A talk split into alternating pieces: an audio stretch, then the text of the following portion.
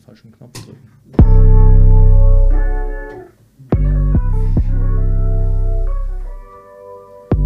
Herzlich willkommen zum KS Podcast aus dem Kind Athletic System Gym in München.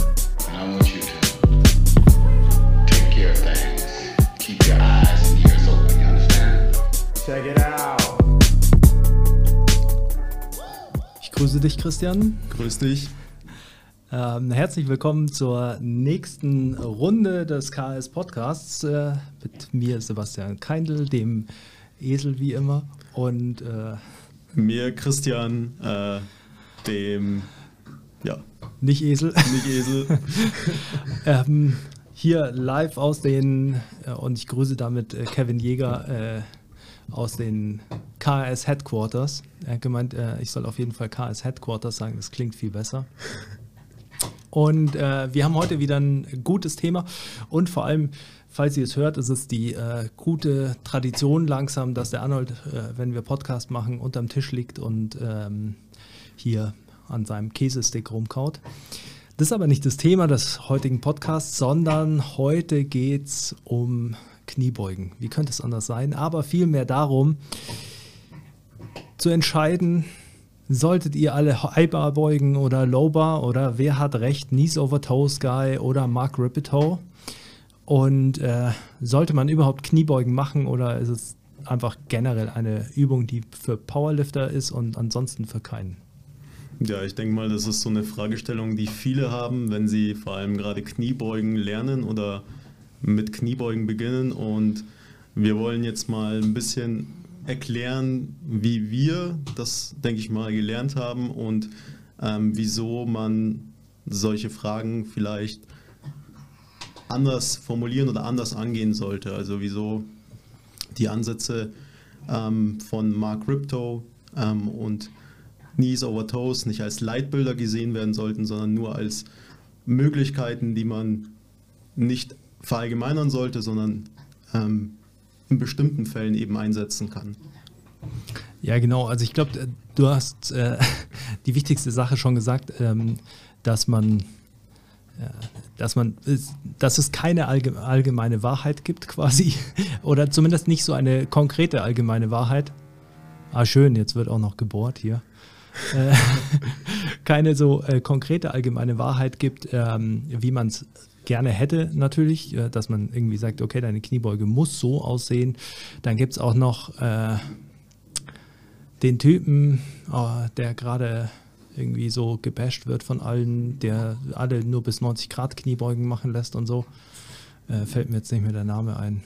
Ähm, Fällt naja. mir gerade auch nicht ein. Egal, aber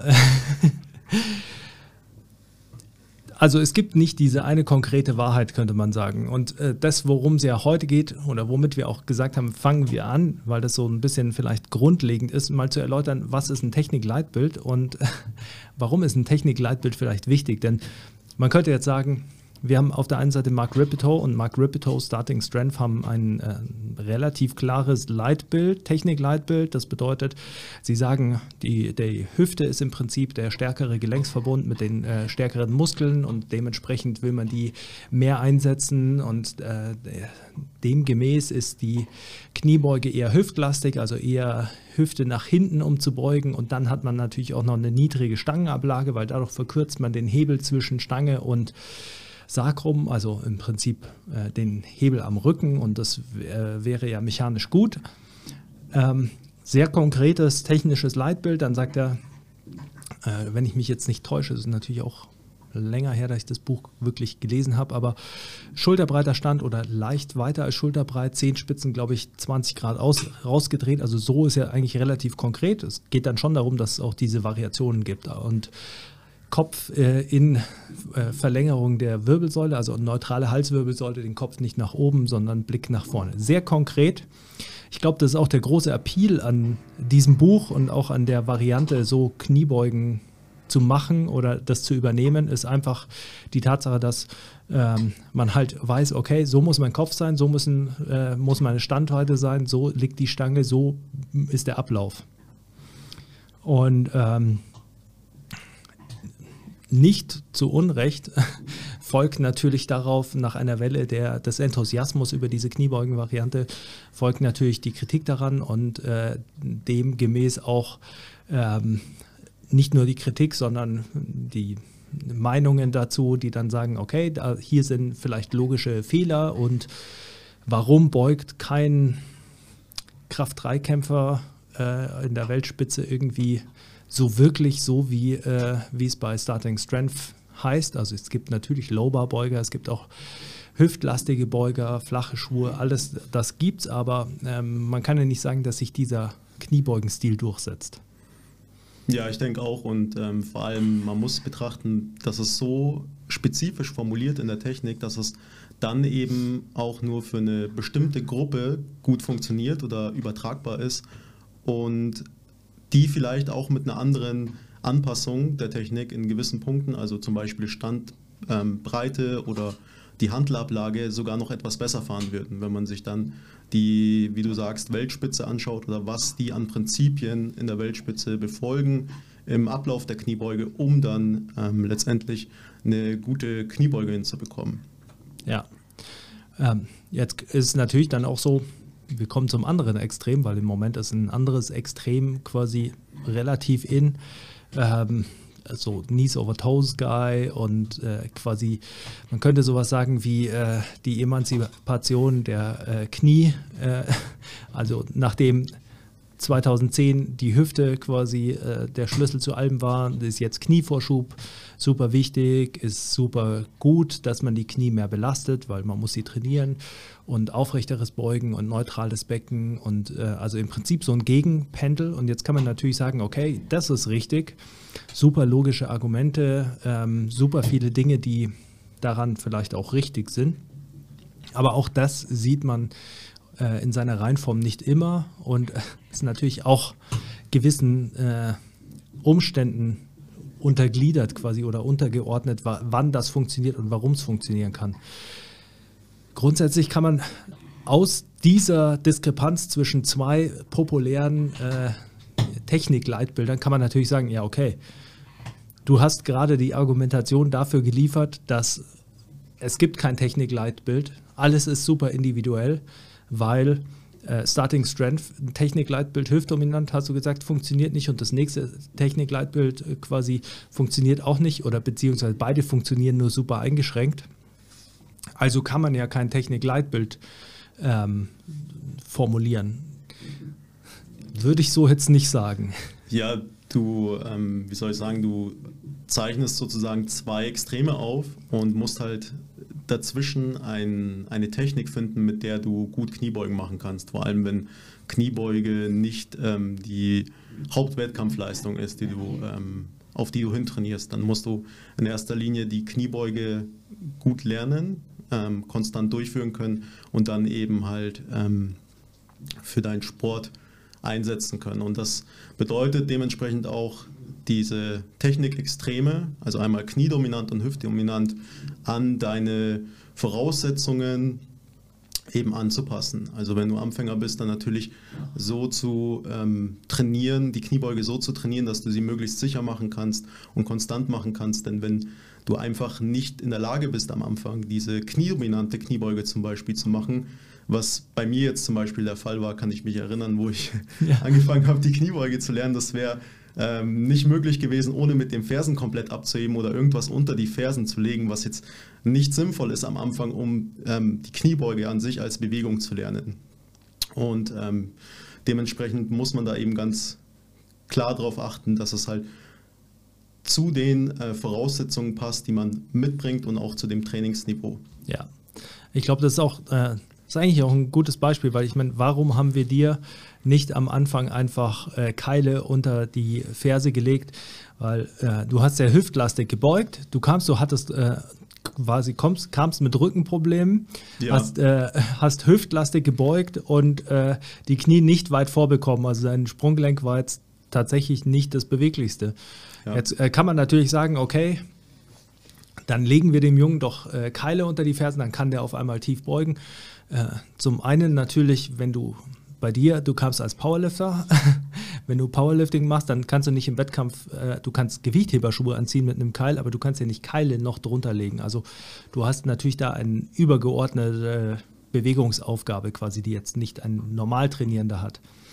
Aber ähm, der zweite Punkt, und das war so auch ja, meine Logik oder Herangehensweise da, war, wenn ich dir jetzt einfach nur das wegnehme, was quasi dir die Bewegung äh, erschwert, dann lernst du das unter erleichterten Bedingungen und arbeitest vielleicht auch nicht so an der Beweglichkeit im Sprunggelenk, also weil dann muss man das halt nebenbei wieder noch mitbearbeiten. Ähm, und da kann man sich natürlich, man kann sich ja dann überlegen, also einmal wäre die Variante, dass die Leute dann sagen, ja, dann kannst du aber tiefer beugen. Ja. Dann machst du mal eine tiefe Kniebeuge. dann, machst du, dann machst du endlich mal tiefe Kniebeugen, halt auf einem Keil. Aber äh, also der Vorteil eine äh, tiefe Kniebeuge. Wir haben ja eher angefangen, die Kniebeugen erstmal nicht so tief zu machen ja. und äh, bis dahin quasi kontrolliert, weil äh, bei dem einen Ende wäre quasi das Sprunggelenk das, was du regulierst damit du die Tiefe erreichst und bei dem anderen ist die Tiefe das, was du erreichst, damit du an deinem Sprunggelenk mitarbeiten kannst, also an dem Gesamtbewegungsablauf quasi. Ich denke, so nimmt man auch den Athleten oder so, hätte man mir jetzt in dem Fall oder jemand anderen, der diese, bei dem diese Anpassung gemacht wird, die Möglichkeit genommen, die Kniebeuge so tief, wie es potenziell ähm, sicher möglich ist, ähm, zu lernen. Ja. Weil du hilfst denen zwar und kurzfristig gesehen erreichst du damit das, was du möchtest, ja. aber dadurch erleichterst du den, den Bewegungsablauf so sehr, dass sie nicht mehr lernen müssen, was sie lernen sollten, um die Kniebeuge dann machen zu können und dann langfristig halt auch die Fortschritte eben zu machen und halt auch zum Beispiel die Kniebeuge für die Kraftproduktion dann zu nutzen. Ja, also du konfrontierst sie einfach nicht quasi mit dem Problem, sondern du sagst, wir nehmen dir das Problem weg, dann kannst du glücklich Kniebeugen machen. Genau. ähm, eigentlich äh, tatsächlich war das äh, gut, dass du dich als Beispiel gebracht hast, weil es tatsächlich ein sehr gutes Beispiel ist. Und ähm, ich finde auch in, in vielerlei Hinsicht ähm, oftmals die Diskussionen irgendwie, äh, die da geführt werden über Kniebeugen, äh, wundern mich deshalb, weil ich mir denke, wenn man jetzt so hier sieht, wie die Leute Kniebeugen, ja, ja. und äh, wie unterschiedlich die Leute Kniebeugen und ähm, wie, wie unterschiedlich wir teilweise auch die Herangehensweise machen, wie die Leute Kniebeugen lernen, ähm, dann, äh, also ich wüsste nicht, wie man quasi auf so eine Idee kommt, irgendwie zu sagen, okay, das muss bei allen genau gleich aussehen, weil wenn du viele Leute hast, die Kniebeugen machen, dann wird es nie gleich aussehen. Gleichzeitig muss einem ja auch klar werden, wenn man viele Leute äh, trainiert, die Kniebeugen machen, dass äh, es gemeinsame Nenner gibt quasi. So äh, biomechanische und physiologische Grundprinzipien, die bei allen irgendwie zusammenkommen, auch wenn die Kniebeugen unterschiedlich ausschauen. Und ich glaube, das ist auch viel mehr das, was wir als Technik-Leitbild ja auch sehen oder wie eigentlich ein Technik-Leitbild sein sollte, ähm, dass man ja, gewisse Prinzipien formuliert und die können äh, so simpel sein wie man will keine Bewegung in der Wirbelsäule haben während einer Kniebeuge, weil sie im Prinzip nur ein laststabilisierender, rigider Hebel sein sollte, weil die Arbeit in Knie- und Hüftstreckung äh, primär ist und Sprunggelenkstreckung natürlich auch, aber also primär Knie und Hüfte.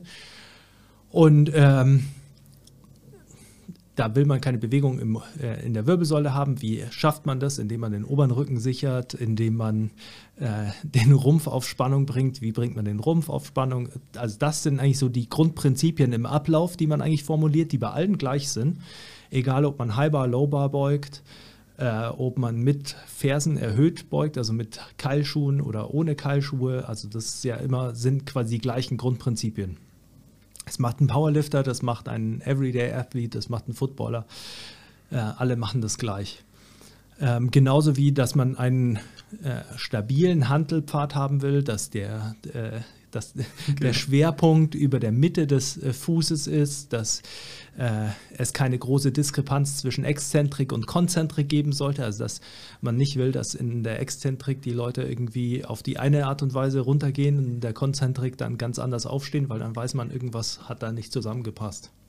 Ja, und dann stellst du auch nicht die Frage, okay, möchtest du jetzt Bar oder Low Bar beugen, sondern ähm, schaust auch erstmal, zum Beispiel, wenn du einen Athleten am Anfang hast und der wiegt, nehmen wir mal an, 90 Kilo und der kommt zu dir und sagt, okay, hey, ich möchte jetzt Kniebeugen lernen, dann sagst du dem nicht, okay, wir machen jetzt halber Kniebeugen, weil das ist das äh, Technikleitbild, sondern versuch erstmal dich so unter die Hantel zu spannen, dass du, äh, dass die Hantel dir nicht äh, hinten runterfällt oder ja. vorne runterfällt, je nachdem. Und dann halt stabil rauszugehen aus dem Rack. Ja, das ist das Wichtige, weil wenn der dann zunimmt und zum Beispiel massiver wird über die Jahre, dann kann sich das aufgrund der äh, Massivierung des äh, Rückens hinten auch nochmal ändern, wie der die Handel ablegen muss. Ja, weil dann die Handel teilweise ja automatisch ein Stück nach hinten wandert, wenn der halt Fleisch draufpackt. Oder er muss weiter greifen und muss vielleicht die Stange weiter oben ablegen, weil die Beweglichkeit schwieriger wird oder solche Dinge. Genau, und wenn du den dann schon am Anfang auf so ein Highbar ähm, Technik-Leitbild primest oder kniedominant und hüftdominant, dann ist, entwickelt er sich halt nicht so in diese Richtung oder ähm, könnte sich dadurch halt ähm, Leistungsfortschritte selbst wegnehmen letztendlich. Ja, ähm, ist auch wieder ein wunderbares Beispiel heute.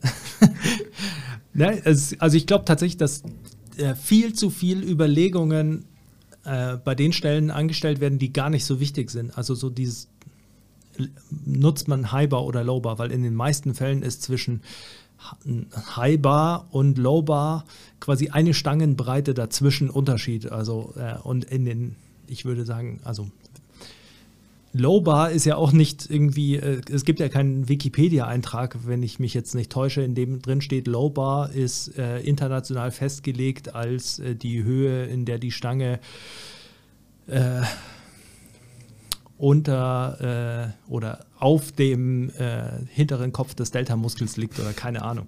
Also es gibt keine internationale Definition von Low-Bar. Es gibt keine internationale Definition von High-Bar, dass man sagt, okay, nur wenn es vor C7 liegt, ist es High-Bar, alles unter C7, also C7 ist äh, Halswirbel, der, der so ein bisschen raussteht, äh, weswegen man dann Polster braucht.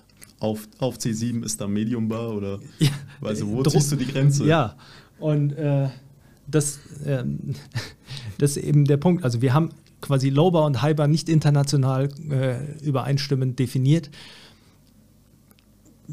In, ich würde sagen, 90 Prozent der Leute legen Medium Bar ab, äh, weil es ist nicht wirklich super Lowbar, es ist nicht wirklich Highbar. Ähm, wie immer gehen die Extreme natürlich auch mit extremeren Problemen einher, auch mit extremeren Vorteilen, wenn man so will. Also man kann natürlich sagen, jemand, der, ähm, der Highbar beugt, der hat den Vorteil, dass er wenig Vorlage hat und dass er mit viel Knievorschub arbeiten kann. Ähm, wenn jemand kurze Oberschenkel hat, dann kann ihm das natürlich noch mehr entgegenkommen und dann äh, kann man das gut ausnutzen. Oder wenn jemand einen sehr weiten Stand hat, kann es einen Vorteil haben. Gleichzeitig ist es natürlich ein labileres Gleichgewicht. Also äh, es ist halt dieses typische, entweder man schafft die Beuge noch oder man kann nicht drum kämpfen.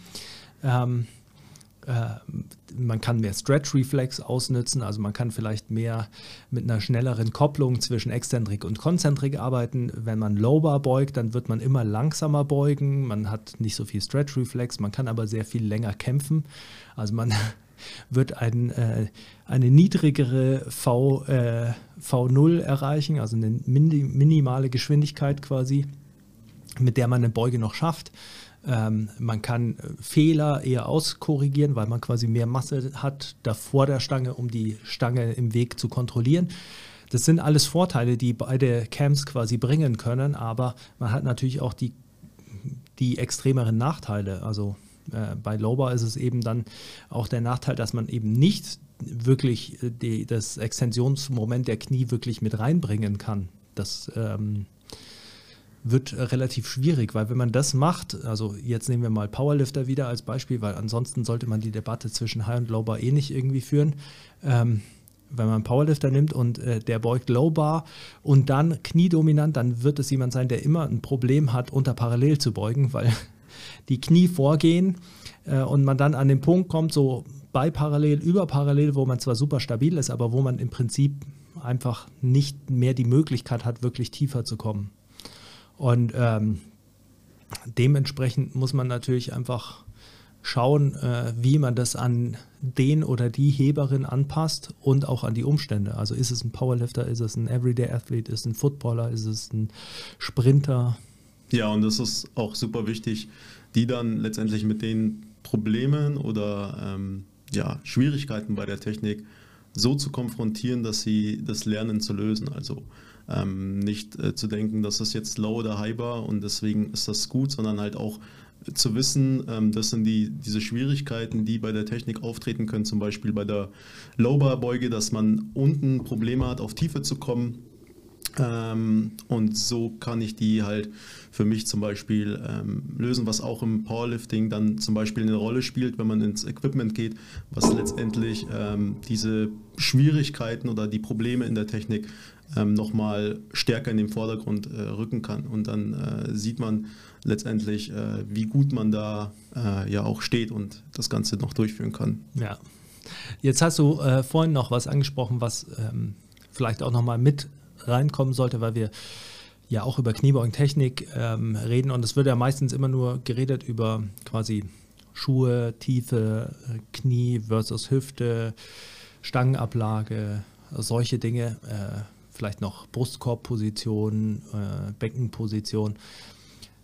Äh, was aber schon immer uns ja auch auffällt bei Wettkämpfen und sowas und auch wenn wir irgendwie hier mit äh, Leuten neu arbeiten, ist, ähm, die Kniebeuge fängt ja nicht erst an, wenn du äh, da stehst und anfängst runterzugehen mit der Stange, sondern die fängt an beim Rausheben, also wie du dich unter der Stange positionierst, wie du raushebst, wie du rausgehst. Und ich denke, das ist so eine Sache, die Kraft-3-Kämpfern viel klarer ist, weil sie natürlich irgendwie merkt man halt, je schwerer es wird, desto schwerer wird es rauszugehen. Aber viele Dinge, die, oder fangen wir anders an, man sieht viele Fehler, die in der Konzentrik einer Kniebeuge passieren, ja schon oder begründet in der Exzentrik. Also man geht falsch runter und dann macht man zum Beispiel einen Good Morning Squat und das liegt aber daran, wie man die Exzentrik gemacht hat. Ähm, gleichzeitig kann man das auch weiter ausbauen, dass man sagt, viele Dinge, die in der Kniebeuge falsch laufen, bei manchen Leuten sind darin begründet, wie die die Stange rausheben und rausgehen. Also da siehst du, wie die rausgehen und rausheben und dann denkst du dir, es kann gar nicht irgendwie gut enden weil es dann schwierig wird, sich in die richtige Position zu bringen, hinzustellen, sauber, wenn man die Last auf dem Rücken hat und hinten steht.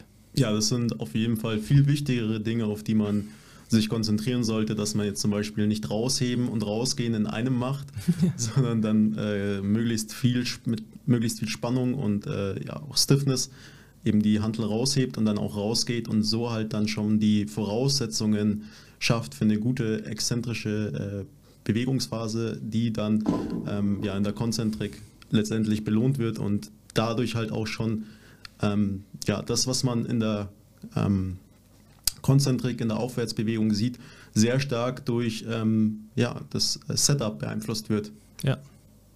Ähm, jetzt haben wir quasi schon ein bisschen abgehandelt, dass es so grundlegende Prinzipien gibt und äh, grundlegende Gemeinsamkeiten, die man verfolgen sollte und dass die weniger in spezieller Technik sind oder in High Bar ist besser als Low Bar. Ähm, wir wollten ja auch noch darauf eingehen, was es für Unterschiede gibt in, ähm, in den einzelnen Gruppen, weil also ich habe jetzt in der QA auf Instagram äh, zweimal Fragen bekommen zu, äh, soll, ich, soll ich auch als Nicht-Powerlifter Low-Bar machen oder äh, meinst du, das macht für mich auch Sinn, äh, Low-Bar zu machen oder ähm, und es ist dann immer relativ schwierig für mich in so einer kurzen Instagram-Frage zu antworten, weil die Frage ist natürlich, wie kommst du da drauf? Also ja. warum über, also woher kommt die Überlegung? Ähm, weil wenn man nicht Powerlifter ist und nicht einfach die La bewegte Last maximieren will, sondern die Kniebeuge nutzt, um eine gewisse Anpassung zu kreieren, dann ist Highbar versus Lowbar ja selten die Überlegung, sondern man sollte erstmal sich überlegen, und das sollte ja sogar ein Powerlifter als er, an erster Stelle, aber man sollte sich als Everyday Athlete zum Beispiel ja einfach nur überlegen, welche Kniebeuge passt zu mir.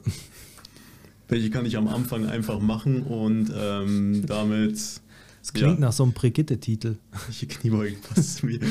Finde dein Kniebeugentyp in dieser Ausgabe. So ein Fragebogen dazu ja. noch.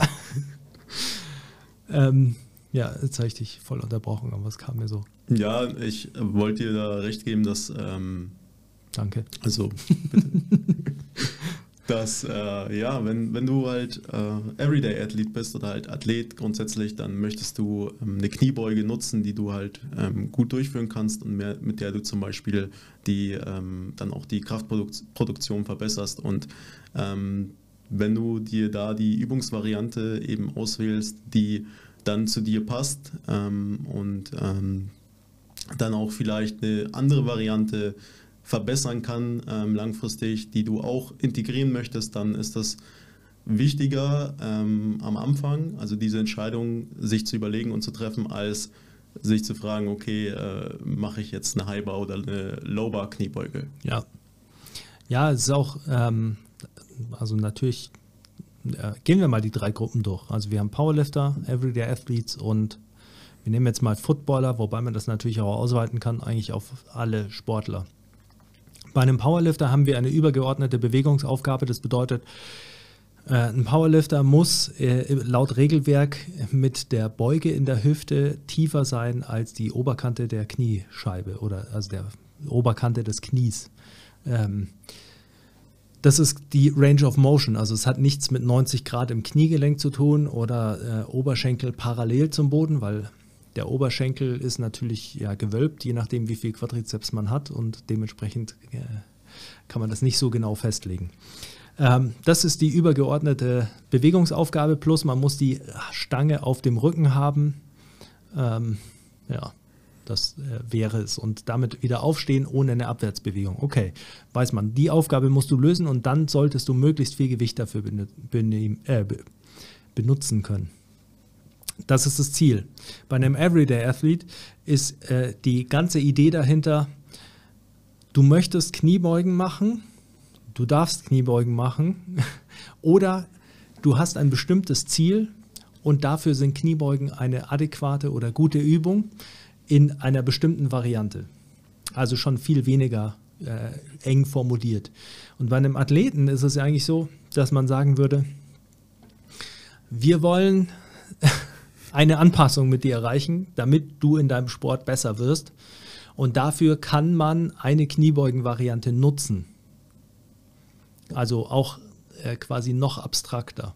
Also ich würde sagen, die größte Freiheit hat der Everyday Athlete, weil bei dem kann man sagen, der könnte theoretisch auch einfach nur zum Beispiel Frontkniebeugen machen, ja. wohingegen es jetzt beim Powerlifter schon gut wäre, wenn er ab und zu auch mal die Hantel hinten äh, ablegen würde und nicht nur vorne. Ja, obwohl es auch möglich wäre. Also wenn äh, er halt nicht so gut sein will, kann er auch mal nur vorne ablegen. Nur vorne und dann mal schauen, wie es dann so läuft. Ja. Also äh, falls jemand dieses, äh, diesen Versuch startet, sagt uns Bescheid, wie es gelaufen ist.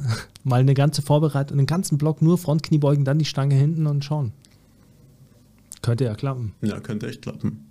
Aber ähm, bei einem Everyday Athlete nehmen wir mal an, er möchte einfach oder sie möchte einfach nur einen Hypertrophie-Block machen und sagen, ich möchte mehr Beine, mehr Beinmuskulatur, dann äh, kann man ja durchaus einfach nur Step-Ups, Split Squats, äh, Rear und Front Foot Elevated und Lunges und Beinstrecker, Beinbeuger, Beinpresse, Hackenschmidt, Kniebeuge ist ja nahezu austauschbar. Also ähm, es gibt natürlich gewisse Qualitätsmerkmale, aber bloß man könnte eine Kniebeuge auf einer schrägen machen, man könnte eine Kniebeuge in flachen Schuhen mit äh, Keilschuhen machen, je nachdem, was man halt, wofür man sie einsetzt. Man kann aber auch sagen, man macht eben gar keine Kniebeugen. Ähm, weil es eben nur um die Hypertrophie geht und einfach nur darum, Beinmuskeln zu stimulieren. Und dann kommt ja wieder dieser Faktor, die Kniebeuge ist nicht das Einzige, was der in der, Übung, äh, in der Einheit macht oder sie in der Einheit macht, und, sondern wenn man die Kniebeuge mit Fersen erhöht macht, dann macht man vielleicht hinterher Romanian Deadlifts, weil die Kniebeuge dann Quadrizeps trainiert. Wir haben ja dann einen Muskelfokus. Und äh, dann macht man Romanian Deadlifts, weil das eher die Hüftstreckung äh, trainiert und äh, die, die Synergie beider Übungen trainiert quasi beides zusammen. Wow. Damn. Und ähm, bei einem Athleten ist es so, ne, im Moment sind ja Hex Deadlifts irgendwie äh, halt hoch im Kurs. Wir nutzen sie ja auch, weil es natürlich einfach so ist, dass ein Hex Deadlift ist super einfach zu lernen. Man kann ihn relativ schnell gut belasten. Er ist technisch äh, sehr stabil und man kann ähm, ein, je nachdem, welchen Griff man benutzt, gewünschtes Maß an Knieextensionen und Flexion und Hüftextensionen und Flexion, also Beugung, Streckung im Knie- und Hüftgelenk äh, nutzen. Und das ist ja alles, was man trainieren will. Man will beidbeinig Kraft in die Streckung produzieren weil das natürlich grundlegend ein wichtiger Faktor ist, um schnellig, also Explosivkraft äh, und Maximalkraft zu entwickeln. Und Maximalkraft eine Komponente darstellt, eine Basiskomponente, auf der andere athletische Fähigkeiten aufbauen. Ja, du möchtest auch letztendlich eine Variante wählen, die das begünstigt und die ähm, der Athlet gleichzeitig durchführen kann, also Genau. um die, die Kraftproduktion zu verbessern, was auch wichtig ist bei Everyday-Athleten, aber auch dann sehr wichtig wird bei Footballspielern. Vor allem, wenn die jetzt eine Bewegung wie die Kniebeuge und ähm, die, ähm, die Deadlift-Bewegung an sich erstmal am Anfang lernen. Und was du eben vorhin auch angesprochen hast, ist eben die ähm, Belastungskonzentration. Also wenn man jetzt am Anfang eine Bewegung macht, eine Kniebeuge, die sehr hüftdominant ist, dann ähm, macht es Sinn, das auszugleichen. Also kann es Sinn machen, das auszugleichen mit einer äh, kniedominanteren Variante. Und die muss dann Hüft. beim, Hüftdominante. Oder? Wenn du eine knielastige Kniebeuge machst, dann eine Hüftdominante. Genau, das, ja. also das, Ja. dass es nicht äh, quasi dieselbe, Ja. ähm, denselben Be Belastungsschwerpunkt setzt. ja. Und das ist dann auch bei, ähm, den, bei den Powerliftern wichtig. Letztendlich, wenn man im schweren, also Kniebeugetag, eine sehr hüftdominante Variante hat, dass man dann nicht direkt zwei Tage später das Ganze wieder schwer trainiert. Ja.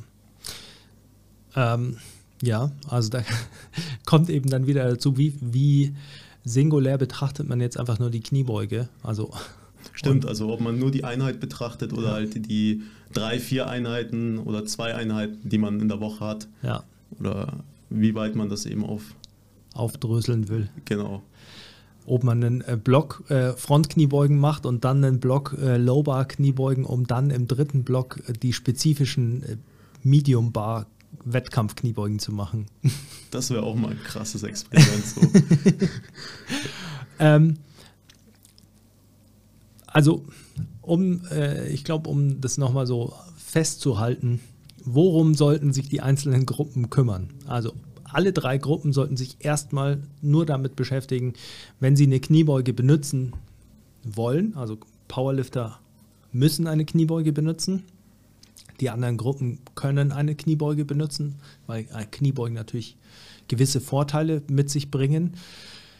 Dann ist das Erste, was man sich überlegt oder was man versucht zu machen, ist mal vielleicht ohne voreingenommen, ohne Vorinformationen hinzugehen und sich einfach mal zu, unter so eine Stange zu stellen äh, und versuchen, eine Kniebeuge zu machen, die sich für einen selbst gut anfühlt. Und äh, dann kann man von da wegarbeiten, weil für die meisten Leute ist es ja schon so, manche stellen sich von, probieren es aus und finden für sich raus, ja, es ist irgendwie angenehmer, wenn ich eng stehe oder es ist irgendwie angenehmer, wenn ich weit stehe. Ähm, oder wenn ich die Stange da ablege, dann liegt sie gut. Und dann kann man von da, denke ich, eher wegarbeiten. Und ähm, dann sollte man sich halt auch überlegen, wenn man ein Everyday Athlete ist, muss ich wirklich Kniebeugen machen? Also für mein Ziel oder möchte ich einfach Kniebeugen machen? Also weil oftmals habe ich schon das Gefühl, dass Leute äh, kommen und dann Kniebeugen machen wollen, weil sie irgendwie das Gefühl haben, dass man Kniebeugen machen muss, um etwas zu erreichen. Und ähm, manchmal gibt es natürlich auch Trainingspläne, die ich schreibe, wo ich mir denke, von mir aus müsste die jetzt keine Kniebeugen machen, aber die möchte halt gerne Kniebeugen machen, weil ihr die taugen. Also nehmen wir Kniebeugen mit rein. Diese Freiheit hat man da. Bei einem Athleten ist es so, ähm, weil du ja am Anfang angesprochen hast, bei deinem Beispiel quasi man Leute, die Kniebeugen machen müssen, die konfrontiert man oder sollte man vielleicht auch mit dem Problem in der Kniebeuge konfrontieren, damit sie das lernen, äh, damit man das nicht vor sich herschiebt und dann irgendwann quasi, wenn man sich was anderes angewöhnt hat, damit konfrontiert wird und umlernen muss. Bei einem Athleten ist es natürlich so, man will ja mit dem Athleten vielleicht dahin kommen, dass der eine Kniebeuge macht, weil es eine gute Übung wäre, um was zu entwickeln. Aber man will ja bis dahin auch schon trainieren können.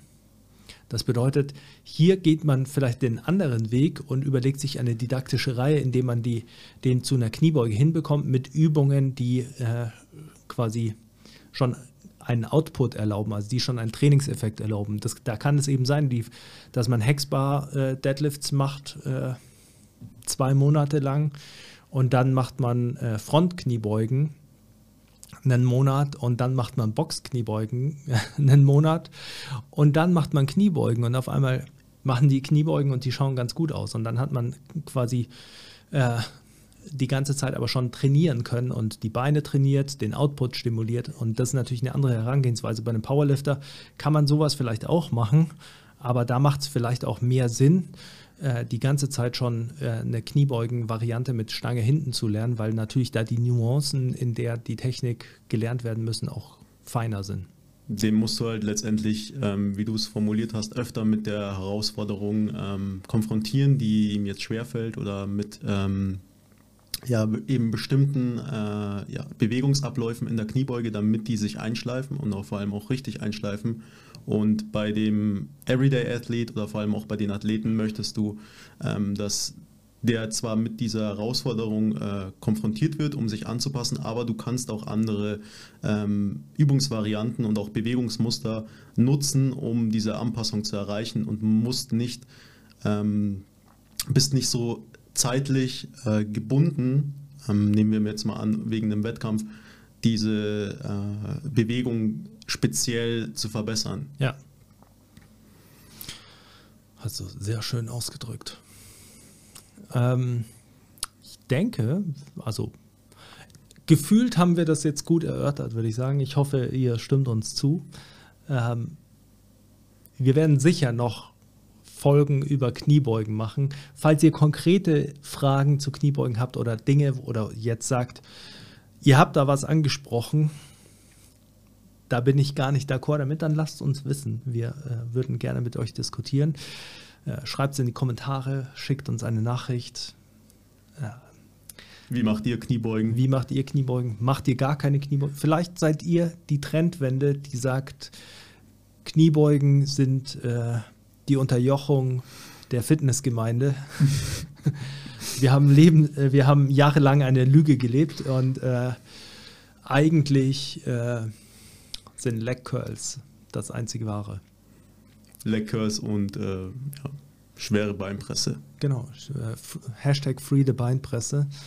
ähm, bevor wir jetzt äh, noch schlimmer abschweifen, äh, würde ich mich von euch verabschieden. Ich wünsche euch ein gutes Training, eine gute Trainingswoche, viele Bestleistungen, harte und äh, erfolgreiche Trainingseinheiten und äh, vergesst nicht, Max Effort auf dem Like-Button zu üben.